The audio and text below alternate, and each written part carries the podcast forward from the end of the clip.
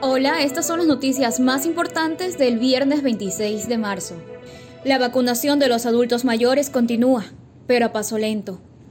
Las autoridades de Manabí están preocupadas por el incremento de contagios y muertes por COVID-19 en Puerto Viejo y Manta.